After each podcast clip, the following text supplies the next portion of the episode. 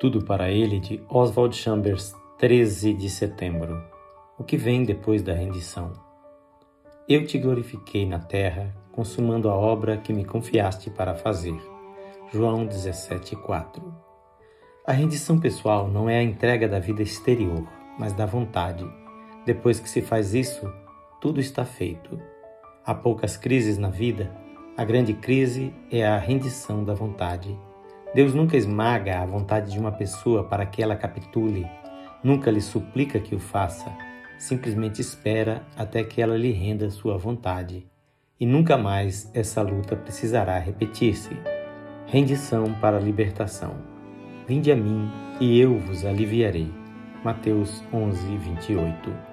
Só depois que começamos a experimentar o que significa salvação é que rendemos nossa vontade a Jesus em troca desse alívio. Tudo que estiver perturbando nosso coração é um apelo à nossa vontade. Vinde a mim. E essa aproximação tem que ser voluntária.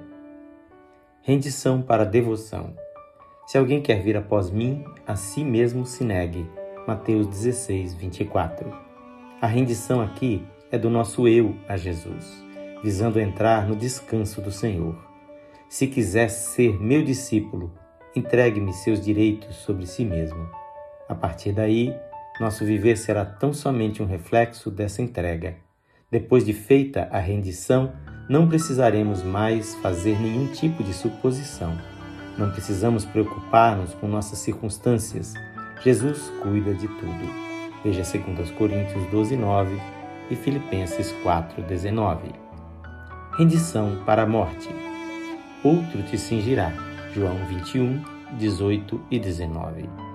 Você já aprendeu o que significa ser cingido para a morte? Cuidado com a rendição a Deus feita num momento de êxtase. Você corre o risco de voltar atrás.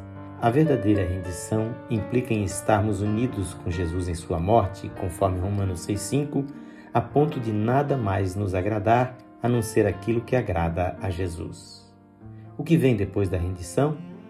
Depois dela, a vida toda é uma aspiração por uma incessante comunhão com Deus.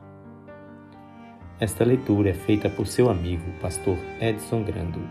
Que o Senhor o abençoe e lhe conceda viver uma vida de total rendição a Jesus.